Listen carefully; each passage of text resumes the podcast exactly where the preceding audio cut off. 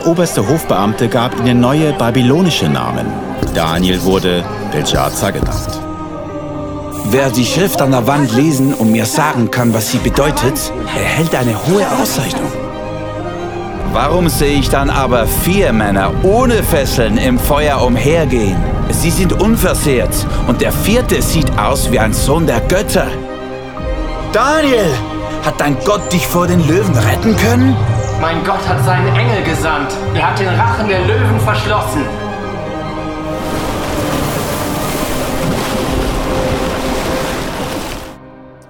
Ich freue mich sehr, heute unsere Daniel-Serie abzuschließen. Wir haben ja die letzten Sonntage haben wir über Daniel und seine drei Freunde gesprochen, die im Exil, im babylonischen Exil standhaft und integer geblieben sind. Und weil sie standhaft waren, hat ihnen Gott einen Ort des Einflusses gegeben. Das ist eigentlich ziemlich die andere Message als die, die man normalerweise hört. Du musst Kompromisse eingehen, wenn du dir nicht selber hilfst, dann hilft dir keiner. Und nur so wirst du die Karriereleiter hochkriegen, wenn du für dich selber schaust und eben vielleicht ab und zu mal nicht genau das machst, was du tun solltest. Aber wir sehen im Leben von Daniel, dass er Gott vertraut hat und Gott hat ihn in eine Position von Einfluss gebracht. Und heute schließen wir diese Serie ab mit der wohl bekanntesten Geschichte aus dem Alten Testament, Daniel in der Löwengrube.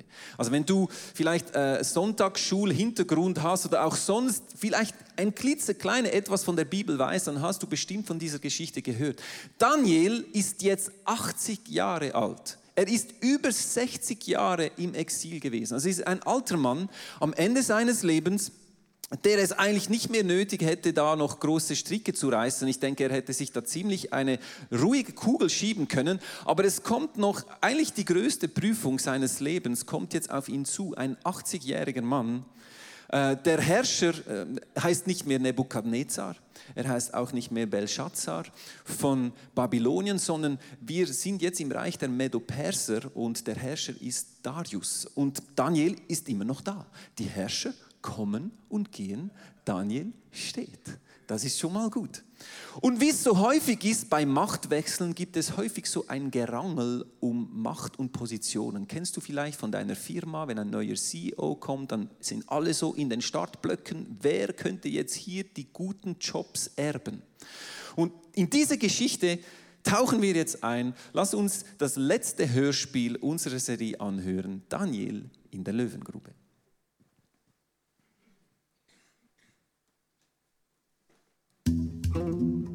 Der Meder Darius übernahm die Herrschaft über das babylonische Reich, als er 62 Jahre alt war.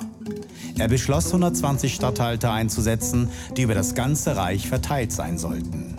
Daniel und zwei andere ernannte er zu königlichen Bevollmächtigten. Ihnen wurde die Oberaufsicht über die Statthalter übertragen. Es zeigte sich bald, dass Daniel klüger war als die anderen.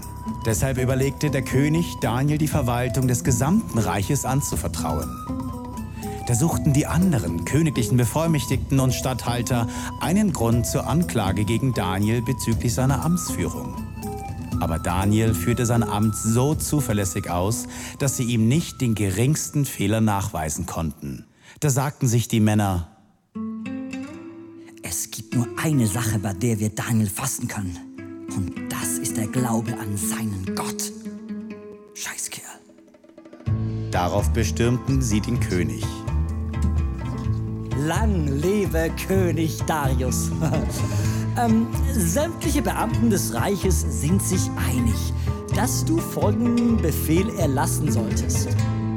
Jeder, der innerhalb der nächsten 30 Tage statt an dich, an irgendjemand anders eine Bitte richtet, sei es an einen Gott oder an einen Menschen, soll in die Löwengrube geworfen werden. Daraufhin ließ König Darius das Gesetz aufschreiben und unterzeichnete es.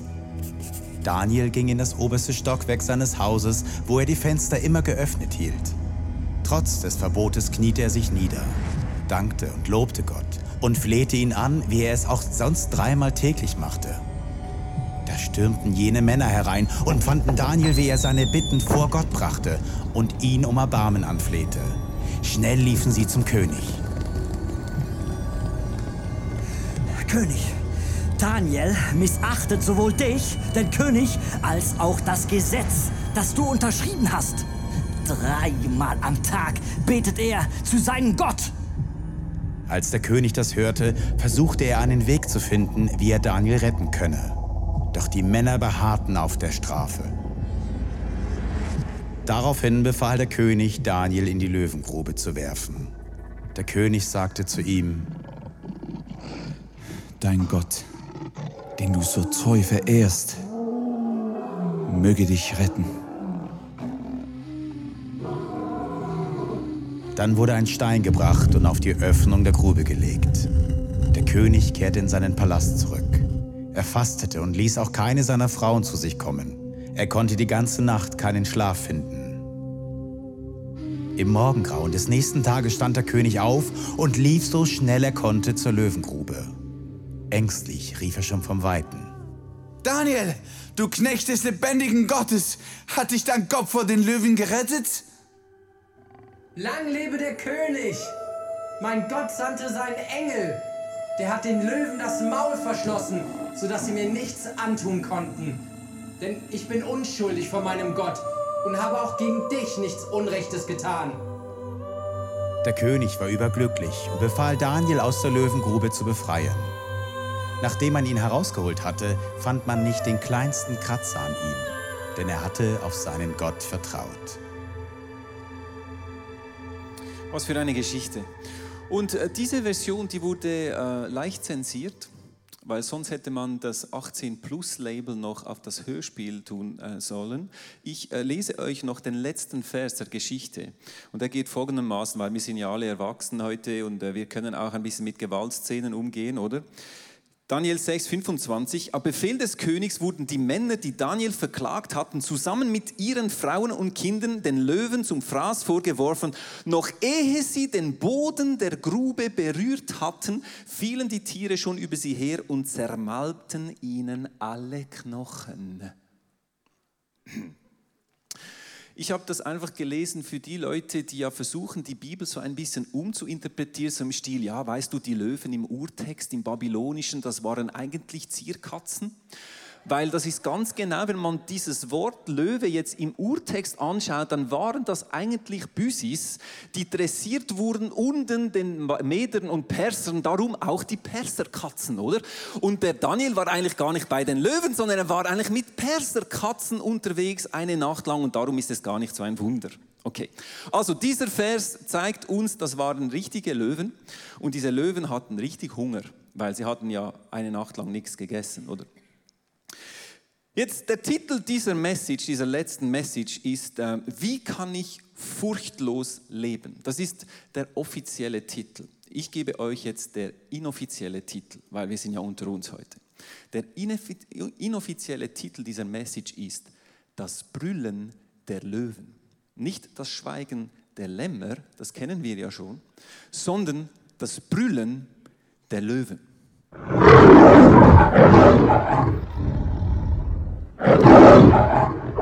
Weißt du, der Löwe ist ein Tier mit einer äh, großen symbolischen und geistlichen Bedeutung in der Bibel. Es ist ein, ein Tier, ich glaube, wir werden heute äh, vom Daniel, aber auch vom Löwen lernen, was es heißt, furchtlos zu leben. Und ich habe mich zuerst mal, als ich diesen Titel gesehen habe, habe ich mir überlegt, was, was, was bedeutet eigentlich dieses Wort furchtlos überhaupt? Weil ich habe gerne, wenn ich ein bisschen weiß, was die Wörter bedeuten, über die ich sprechen sollte, oder? Furchtlos, ich habe da mal nachgeschaut, weil, weißt du, furchtlos übrigens ist Teil unserer ICF Kirchenvision. Also wenn du Teil bist von ICF, dann ist furchtlos oder furchtlos Leben ist natürlich ein Thema für dich. Wir lesen es hier auf unserer Vision. Das ist die Vision, dass wir als Kirche haben. Als Kirche ist es unsere Leidenschaft, dass Menschen Jesus Christus ähnlicher werden furchtlos leben und ihr Umfeld positiv verändern. Furchtlos übrigens ist ein biblischer Begriff, ist nicht nur einfach so ein schöner Begriff, sondern finden wir an einigen Orten in der Bibel. Also ich habe mir überlegt, furchtlos, vielleicht kennen wir eher das Synonym für furchtlos ist äh, Furchtlosigkeit ist Mut. Oder furchtlos leben heißt eigentlich mutig leben. Und ähm, der griechische Philosoph Aristoteles bezeichnete Mut als Tugend zwischen zwei Extremen. Und zwar Aristoteles sagt, äh, Mut ist eine Tugend zwischen den zwei Extremen. Also man balanciert eigentlich die zwei Extremen, Feigheit und Leichtsinn, oder? Mut ist eigentlich die Balance zwischen Leichtsinn und Feigheit. Je nachdem, wo du dich bewegst. Und interessant ist vor allem, A, A hier, dass die Balance hier hält. A steht für Angst. Und Mut und Angst diese zwei Begriffe, die sind unzertrennbar verbunden. Es ist nicht interessant, diese Woche ist eine Studie herausgekommen, vielleicht hast du es gelesen, bei einem großen Versicherungskonzern, äh, der die Schweizer gefragt hat, was sie unter Mut verstehen. Und Nummer eins ist, Mut bedeutet Angst überwinden. Also Angst und Mut gehören zusammen. Furchtlosigkeit bedeutet nicht, dass es keine Angst gibt. Furchtlosigkeit heißt nicht, Abwesenheit von Angst. Also wenn ich lese, furchtlos leben, heißt das nicht, dass ich nicht Angst haben soll, aber ich handle trotz Angst. Und du siehst hier auf dieser Balance, je nachdem, wo die Angst sich hin verschiebt, fällt die Balance in diese Richtung oder diese Richtung. Und wenn du lernst, deine Angst zu überwinden, dann wirst du handeln und äh, wirst du mutig handeln. Ich habe ein Zitat von Reinhold Messner mitgenommen. Er ist ja eine Bergsteigerlegende. Er war der erste Mensch, Mann, Mensch, der äh, auf den Mount Everest drauf ist, ohne Sauerstoffflasche. Ja, hatte sie vielleicht vergessen. Und dann kam er trotzdem dort oben an und er sagt, das Bild von furchtlosen Helden täuscht. Es ist ein Fantasieprodukt, eben wenn man dies mit der Angst da ausklammert. Ein Held, der keine Angst hat, braucht keinen Mut. Die Angst ist eine ständige Begleiterin. Ohne Angst lebt kein Grenzgänger lange. Die Angst ist die andere Hälfte von Mut. Und Angst übrigens muss nicht nur schlecht sein. Angst ist auch ein Selbstschutz. Angst ist eine persönliche Barriere, die die dich auch vor gefahrvollen Situationen bewahrt. Die Frage ist einfach, wie weit weg ist diese Barriere und wie nahe kannst du auch diese Barriere vielleicht äh, verschieben? Da gibt es eine Möglichkeit, diese Barrieren zu verschieben. Und zwar das Interessante ist, wenn man von, von Mut spricht und dem, äh, dem Bewegen trotz Angst, dann ist das immer aus einer inneren Überzeugung. Wenn du die Wortwurzel des Wortes im Englischen Courage oder eben im Französischen Courage ist ja die, die, das, die, das Wurzelwort, das Wurzelwort, ja, das Wurzelwort. Und die Wurzel des Wurzelwortes von Courage ist Cœur, Herz. Also Mut ist nie Kopfsache, sondern ist immer Herz. Mut ist immer eine innere Überzeugung. Es sind innere Werte. Es, sind, es ist das Herz, das dich bewegt zu mutigen Handlungen. Es sind deine inneren Überzeugungen, deine Werte und Überzeugungen, die dich, die dich handeln lassen, sogar unabhängig von den Erfolgsaussichten. Das ist das Krasse beim Mut. Also Menschen, die mutig sind, und das sind auch unsere Vorbilder, oder? Wenn du so die, die, die Leute, die uns faszinieren. Und übrigens bei den Schweizern auf Nummer eins ist Nelson Mandela als der mutigste Mensch, den sie irgendwie kennen, oder? Jesus Christus ist auf, an zehnter Stelle, immerhin. Ich habe mich nicht gefunden auf dieser Skala. Aber was uns fasziniert an diesen Menschen ist, etwas da drin bewegt sie zur Handlung, obwohl eigentlich ihr Kampf aussichtslos aussieht. Und du müsstest eigentlich aus dem Kopf heraus sagen, hey, das hat keinen Wert, das darfst du nicht tun, das wird einfach in die Hose gehen, aber sie gehen trotzdem, weil ihre innere Überzeugung sie zu diesen mutigen Handlungen bewegen. Wer also mutig ist, der kennt die Angst. Und ich habe heute jemand auf der Bühne, eine Person, die ich ziemlich gut kenne, seit 25 Jahren. Meine Frau Tabea ist eine der mutigsten Personen, die ich persönlich kenne. Also ich kenne Nelson Mandela, aber sie kenne ich wirklich, oder? Meine Frau Tabea, sie ist wirklich mutig. Warum? Weil was mich schon immer fasziniert hat an ihr, als ich sie kennengelernt habe, da war sie zarte 15 Jahre alt, war einfach ihr Mut. Sie ist eine Frau, die nicht nur hinsieht, sondern sie, sie handelt gemäß ihrer Überzeugung. Und weil du das tust, hast du schon zweimal mitgeholfen, Einbrecher zu schnappen. Jetzt erzähl du uns, was in dieser ein, einen Nacht geschehen ist. Ich bin ein Nachtmensch, das heißt, ich bin wirklich bis spät in die Nacht oder früh in den Morgen wach. Es war eine kalte Frühlingsnacht und ich ging so um halb zwei ins Bett und es war dunkel bei uns. Nick hat geschlafen und ich hörte jemand husten im Garten. Und normalerweise, wenn bei uns jemand heimkam, dann ging das Licht an und es war hell, aber das war nicht hell. Da dachte ich, hm, komisch. Und bin dann so aufs Bett und habe da zum Dachfenster rausgeschaut.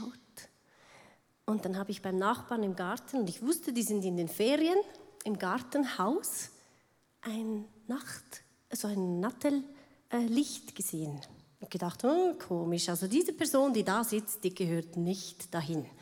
Bin dann los in den oberen Stock, da habe ich es besser gesehen und beobachtet, wie diese Person aufsteht, mit vielen Taschen und durch den Garten und über den Hag geht. Dabei hatte es zwei Meter nebendran eine Tür.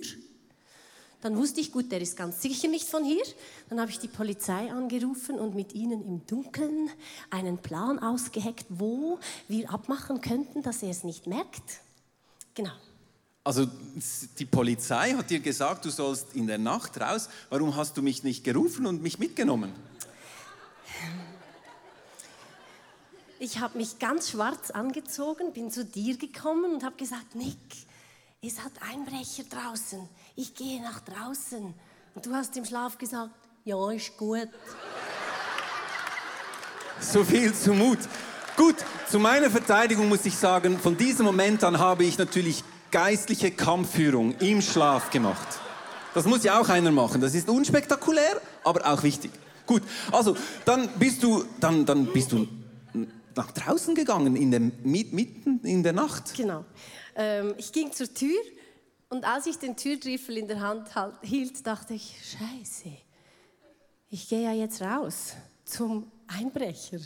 Ich weiß nicht, hat der einen Komplizen? Hat der irgendwie fünf Komplizen? Ist er alleine? Wo ist er überhaupt? Und ich musste raus an diesen Ort, wo wir abgemacht haben mit der Polizei. Aber in diesem Moment weckt in mir dann so dieser, oh, diese Abenteuerlust und der Gerechtigkeitssinn. Denn das, was da geschieht, das ist ja einfach überhaupt nicht recht. Und dann werde ich, äh, ich kann das nicht beschreiben, das, oh, genau. Ja, und dann? dann? musste ich raus und dann bin ich rausgegangen, rausgeschlichen zur Polizei und äh, wir haben dann seine Fährte aufgenommen, sind ihm nachgeschlichen und äh, kurze Geschichte, lange Geschichte kurz gemacht. Die Polizei hat ihn tatsächlich gefangen, ich war dabei. Wir haben ihn auf frischer Tat ertappt, sie haben ihn äh, zu Boden gedrückt, gefesselt und ähm, natürlich mit schön viel Diebesgut abgeführt. Das war wirklich ein Highlight. Und der Polizist Super gemacht, Frau Legler, das haben Sie super gemacht. Normalerweise sind wir ja bei diesen Sachen meistens zu spät. Das ist ja alles schon vorbei, wenn Sie den Anruf bekommen. Genau? Mutig. Also du siehst, ich kann beruhigt schlafen. Ich brauche keinen Wachhund. Ich habe meine Frau. Wenn ich schlafe, ist sie wach. Wenn sie schläft, bin ich wach. Wir haben trotzdem zwei Kinder. Ab und zu treffen wir uns noch unterwegs. Weißt du, weshalb Löwen brüllen?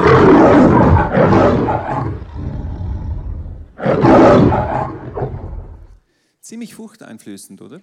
Man sagt, dass Löwengebrüll bis zu 114 Dezibel laut sein können. Das war nicht 114 Dezibel. Bis zu 114 Dezibel. Man hört Löwengebrüll bis zu 5 Kilometer Entfernung hört man es. Also wir hören es. Sehr wahrscheinlich hören es Tiere noch viel weiter, weil sie ja die besseren Ohren haben. Aber die Frage ist, warum brüllen Löwen? Löwen brüllen, weil sie ihr Revier damit abstecken.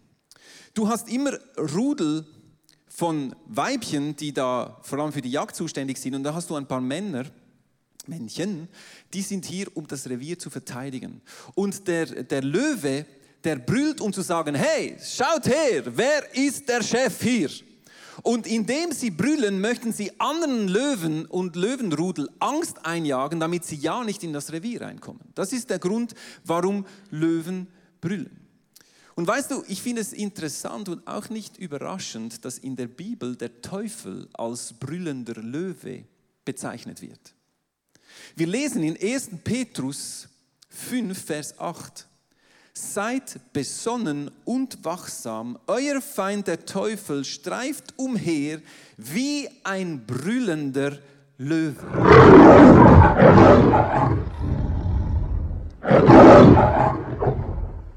Immer auf der Suche nach einem Opfer, das er verschlingen kann. Also weißt du, der Teufel brüllt, um, uns Angst zu machen. Weißt du, warum er das tut? Weil wenn du mit Jesus unterwegs bist, gehörst du zu einem anderen Rudel. Du gehörst zum Rudel vom Löwe Judah. Und wenn du als Löwe eines anderen Rudels in sein Revier reinkommst, dann wird er dich anbrüllen. Dann wird er dir Angst einflößen. Er wird versuchen, dich zum Rückzug zu bewegen, damit du nicht in sein, ich sag's jetzt mal so, vermeintliches Territorium reingehst. Weißt du, diese Serie Daniel hat als Untertitel Take a Stand. Und es geht darum, dass wir wie Daniel in einer feindlichen Umgebung Stand einnehmen für Gott, für Jesus, für seine Sache, für das, was er tun möchte. An deinem Arbeitsplatz, in deiner Familie, wo auch immer Gott dich hingestellt hat. Und wir haben es x-mal gehört über die letzten Wochen, Babylon ist heute nicht Babylon, sondern es ist sonst der Zeitgeist, in dem du vielleicht lebst, in dem wir hier leben in Europa, das in vielen Bereichen einfach anders tickt als das Wort Gottes. Und in diesem Umfeld möchte Gott, dass wir aufstehen. Und es gibt einer, wenn du Land einnimmst, das hasst der Teufel. Er hasst es, wenn du in die Dinge reingehst, die er unter Kontrolle hat. Und darum wird er immer wieder versuchen, dir Angst einzujagen. Dann, wenn du wüsstest, jetzt ist ein Wort angebracht, jetzt ein Gebet, vielleicht an deinem Arbeitsplatz, du siehst, dass eigentlich das, was jetzt geschieht, nicht recht ist, aber irgendetwas hält dich zurück. Was ist es? Es kann Angst um deinen Ruf, um deine Karriere, Menschenfurcht, das ist eine Furcht, die ich gut kenne die Menschenfurcht. Jedes Mal, wenn du eigentlich wüsstest, jetzt, ist, jetzt wäre es angebracht, dass ich Fahrt bekenne. Wie häufig haben wir Angst, es zu tun, weil wir haben vielleicht auch Angst vor Ablehnung. Oder was geschieht, wenn es nicht gut ankommt? Angst vor dem Versagen, Existenzängste.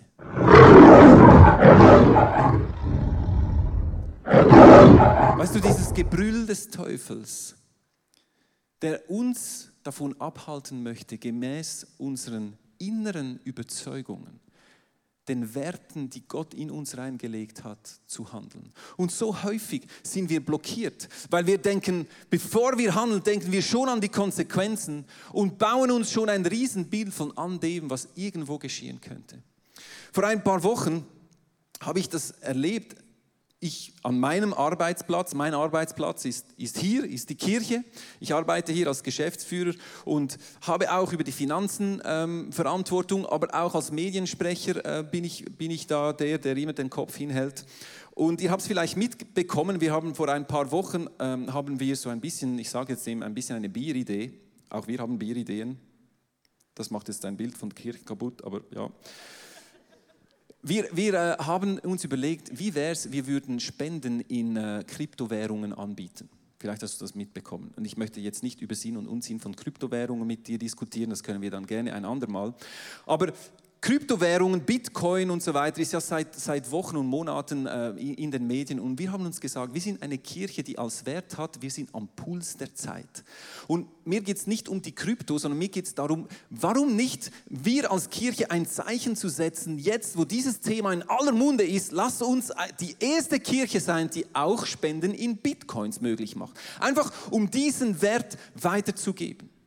Und was ich dann gesagt habe ist, ich möchte nicht nur, dass wir das auf die Seite aufschalten, sondern ich werde eine Medienmitteilung schreiben und dir rausschicken, damit die ganze Welt weiß, dass wir das anbieten. Und ich habe die Medienmitteilung vorbereitet und ich sage dir so, die, die Nacht, vor, bevor wir es abgemacht haben zu machen, habe ich wirklich schlecht geschlafen. Und ich bin so aufgewacht und habe gedacht, hey, so schweißgebadet gedacht, hey, jetzt vielleicht machen wir jetzt einen riesen Blödsinn, oder? Weil du wächst jetzt natürlich schlafende Hunde, Finanzen, Geld ist ja immer ein bisschen heikel, da, da der Teufel greift ja immer ein bisschen an, wenn es da um so Sachen geht. Und wirklich, ich, ich, ich war nahe dran zu sagen, hey, komm, lass uns das einfach so undercover machen und wir schalten es auf und wir sagen nichts und dann kommt es dann schon gut. Und ich, ich wollte die Medienmitteilung löschen und dann bin ich aber, habe ich den Eindruck gehabt, nein, Nein, ich möchte mich nicht von dieser Angst jetzt vor, vor irgendeinem, weiß nicht was, zurückhalten lassen und ich werde jetzt diese Medienmitteilung rausschicken. Ich habe sie rausgeschickt an, äh, an unseren Verteiler. Und was dann geschehen ist, ihr seht es hier, ähm, wir haben noch nie einen solch großen weltweiten Medienecho erhalten für irgendetwas, was wir getan haben. Ihr seht, ich bin sogar jetzt der Padre Nicola Legler in Italien. Also einfach, wenn du mich ansprichst nach der Celebration, du kannst mir gerne Padre sagen. Und äh, genau, also Italien und so weiter. Und ihr seht hier sogar die, die letzte Medienmitteilung, die ihr hier seht, äh, noch nie da gewesen. Newsweek, eine der äh, großen amerikanischen Zeitungen, die auch dort in ihrer Online-Version, also die andere habe ich ja nicht gesehen, aber sicher in der Online-Version war das ziemlich weit vorne. Und weißt du, wenn es einfach, das ist ich sage jetzt, ist cool oder ist ein Erfolg, sage ich jetzt mal so. Aber was jetzt kommt, ist eben eigentlich die Geschichte. Weil ich glaube, der Teufel wollte uns was stehlen hier, was auch äh, Einfluss bedeutet. Weißt du, ich glaube, wir als Kirche oder als Christen ganz allgemein sind gesetzt, Einfluss zu nehmen in der Gesellschaft. Aber nicht nur Einfluss des Einflusses willen, sondern wir möchten, dass Menschen in Berührung kommen mit der guten Nachricht. Und zwei Wochen oder äh, ja, eine Woche nachdem das geschehen ist, äh, schreibt mir äh, Leo einmal am Donnerstagnacht um 10 schreibt er mir eine SMS, hey, hast du schon vom Bitcoin-Wunder gehört? Und ich gedacht, was ist jetzt das für eine Geschichte? Und das Bitcoin-Wunder geht folgendermaßen. Am Donnerstag, nachdem wir das rausgeschickt haben, stehen äh, so um 5 Uhr äh, abends ein paar Chinesen vor der Samsung Hall. Und Simon, der gerade da war, weil es war Team Night United, läuft an diese Chinesen und fragt, ja, was sucht ihr? Und sie sagen, ja, wir suchen eine Kirche. Und Simon sagt, eine Kirche? Also ja, ja, und sie haben sie nicht gefunden, weil für sie hat eine Kirche immer so ein, äh, ein spitziges Dach, oder? Und dann sagt er, ja, nein, das ist die Samsung Hall, das ist unsere Kirche und, und äh, wer seid ihr? Und dann sagen sie, wir sind Kryptospezialisten aus China und wir waren gerade am WEF in Davos und haben in der Newsweek gelesen, dass es in Zürich eine Kirche gibt, die Bitcoin-Spenden annimmt. Es sind keine Christen, also nicht Christen, die irgendwo, irgendwo Kirchen besuchen, sondern die haben das gelesen, die waren fasziniert davon, dass es eine Kirche gibt, die am Puls der Zeit ist und die sich interessiert für Dinge, die ihr Leben ausmacht, verstehst du? Und sie kamen dann, ihr habt hier Bilder, äh, in unsere Büros und es waren per Zufall, war Team Night United, das waren alle im Haus und sie haben dann eine Führung erhalten durch die Halle, also das Visionsvideo angeschaut und die waren völlig überwältigt zu sehen, dass es eine Kirche gibt auf diese Art und Weise und sie haben dann auch gespendet.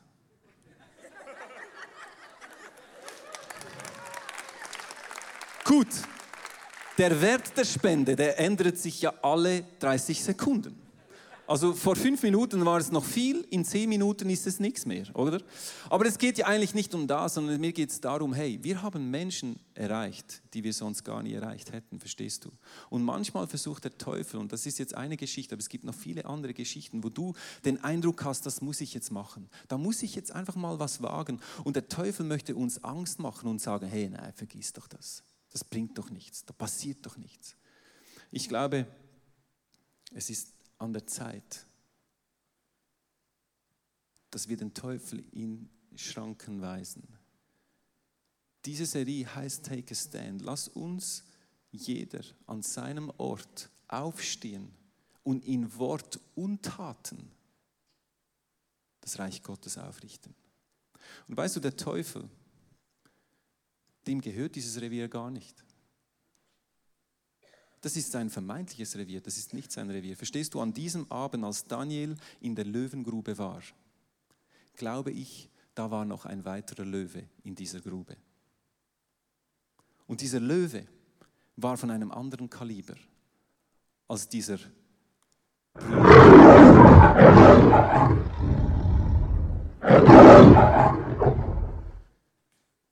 Weißt du, das Rudeloberhaupt an diesem Abend oder in dieser Nacht war der Löwe Judah. Und der ist in der Rangordnung weiter oben.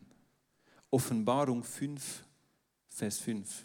Weine nicht, siehe, der Löwe aus dem Stamm Juda, der Erbe aus der Wurzel Davids, hat gesiegt. Und wichtig an diesem Vers ist die Zeitform. Der Löwe Juda hat gesiegt. Es steht nicht, der Löwe Juda wird siegen am Schluss. Und manchmal habe ich das Gefühl, so schauen wir auf die Endzeit hin. Es gibt irgendwo eine große Schlacht, Armageddon, wie auch immer die heißt. Und dann wird es ganz knapp und es hängt alles an einem seidenen Faden und am Schluss gewinnt Jesus.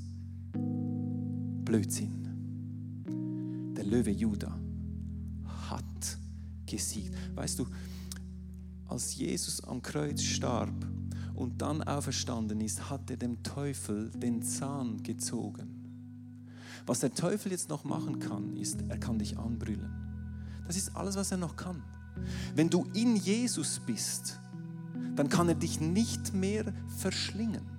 Jesus hat den Tod überwunden. Wenn wir in Jesus sind, dann tun wir die Werke des Geistes und nicht des Fleisches. Und darum kann dich der Teufel nicht verschlingen, weil er ist kein Vegetarier.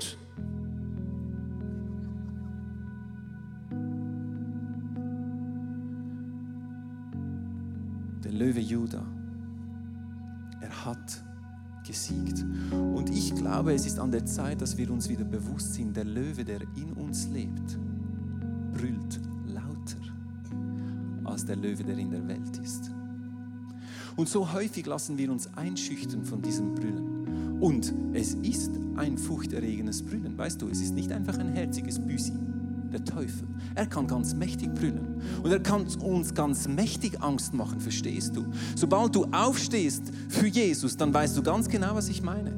Wenn du ganz bequem dein Leben lebst, dann hast du vielleicht noch nie was davon gehört, dass der Löwe brüllen kann. Aber wenn du in deinem Leben aufstehst, dann hast du vielleicht Ablehnung erlebt. An deinem Arbeitsplatz, du hast vielleicht Freunde verloren, was auch immer Leute über dich sagen. Welchem Brüllen gibst du mehr Gehör in deinem Leben? Ist es das Brüllen des Teufels, der dir Angst einflößen möchte? Oder stehst du hier und sagst, hey, der Löwe Juda, der Rudelsführer, der Löwe aller Löwen, der steckt sein Revier ich bin mittendrin. Ich möchte diese Celebration, auch diese Serie abschließen mit einem speziellen Moment. Ich habe ja meine Frau auf der Bühne gehabt und sie ist wirklich eine mutige Person, ähm, die Diebe in die Flucht schlägt. Aber ich möchte, dass sie heute einen Song über uns singt, weil ich glaube, dass der Name Jesu Kraft hat, Angst zu vertreiben aus unserem Leben. Und ich wünsche mir, dass wir am Ende dieser Serie und wir starten dann nächste Woche mit der Hashtag Jesus, wo es diese 40 Tage nach Ostern geht, wo wir wirklich den Namen Jesus groß machen wollen. Und eigentlich ist diese Serie wie so ein, eine Vorbereitung für das, was wir sehen möchten die nächsten paar Wochen. Und ich glaube, es ist an der Zeit, dass wir unseren Ängsten mal in die Augen schauen, aber dass wir vor allem unseren Ängsten mal zeigen, wo der Bartley der Most holt. Und das ist der Löwe Judah. Weißt du, was ich meine? Und das ist der Name Jesu. Nicht im Kopf, sondern im Herzen. Das, was Gott tun möchte in deinem Leben. Tabea, komm doch. Lass mich nicht allein. 2. Timotheus 1,7 Denn Gott hat uns nicht gegeben der Geist der Furcht, sondern der Kraft, der Liebe und der Besonnenheit. Es ist, es ist ein geistlicher Kampf. Es ist ein geistlicher Kampf. Weißt du, diese Angst ist so ein, eine geistliche Geschichte, die uns so häufig gefangen nimmt. Und ich wünsche mir, dass du in den nächsten paar Minuten jetzt diesen Namen Jesu aus diesem Song, bei diesem Song heißt es Jesus, Jesus. wenn wir deinen Namen aussprechen, dann hat keine Angst Platz in unserem Leben. Und genau um das geht es. Den Namen dieses Judas, möchten wir aussprechen. Und weißt du, vielleicht bist du hier und du merkst, du möchtest gewisse Dinge ablegen, wirklich ablegen. Das Kreuz ist hier, wir haben ein Gebetsteam, das gerne bereit ist für dich zu beten. Ich habe davon gesprochen, diese Werke des Fleisches, die uns eben doch noch manchmal ein bisschen schmackhaft machen für den Teufel. Lass uns diese ablegen heute. Lass uns diese ablegen und wirklich in Jesus unser Leben vielleicht ganz neu diesem Jesus in die Hände geben.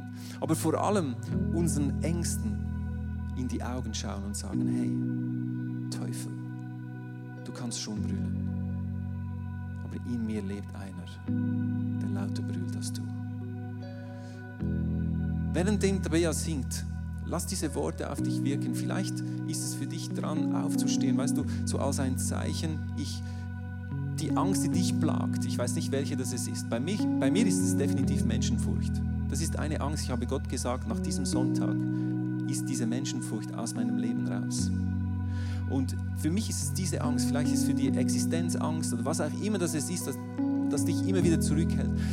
Nimm, nimm das und lass diese Worte wirken und den Geist. Ich glaube, der Heilige Geist möchte etwas ganz Wichtiges tun heute Morgen. Vielleicht als Ausdruck davon kannst du währenddem aufstehen und, und damit ausdrücken, ja, ich möchte diese Angst loswerden. Ich möchte diese Kraft Jesu in meinem. Lass uns das machen. Tabea, brüll uns mal so richtig mein neuestes Buch befasst sich mit Jakobs Geschichte. Jakob ist ein Mann, der alles tat, um erfolgreich zu sein. Er log, er betrog, er mobbte, er setzte alle seine Kräfte ein, um sein Ziel zu erreichen. Durch verschiedene göttliche Erlebnisse lernt er eine neue Einstellung und eine Lektion des Lebens, nämlich, dass Gott für ihn kämpft. Und im neuen Buch werden wir anschauen, wie trotz unseren Imperfektionen mit Gottes Hilfe unser Ziel erreichen werden. Darum ist Jakob so ein super Beispiel für dein und auch mein Leben.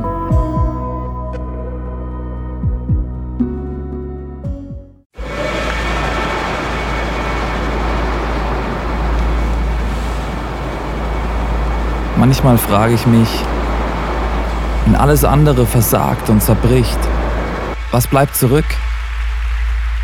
Warum sind wir von überall hierher gekommen? Weil am Ende vom Tag nichts anderes Bestand hat. Wie würde das aussehen? Was wären die Konsequenzen von etwas so Radikalem? Wie würde es aussehen, Jesus tatsächlich zu folgen?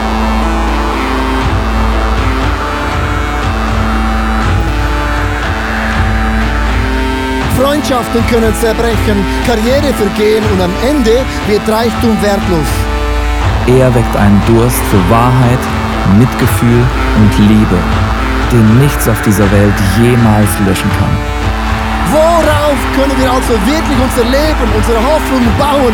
Es gibt nur die einzige Sache. Wenn alles gesagt und getan ist, er allein ist unser Fels, unsere Mitte und unser Fundament.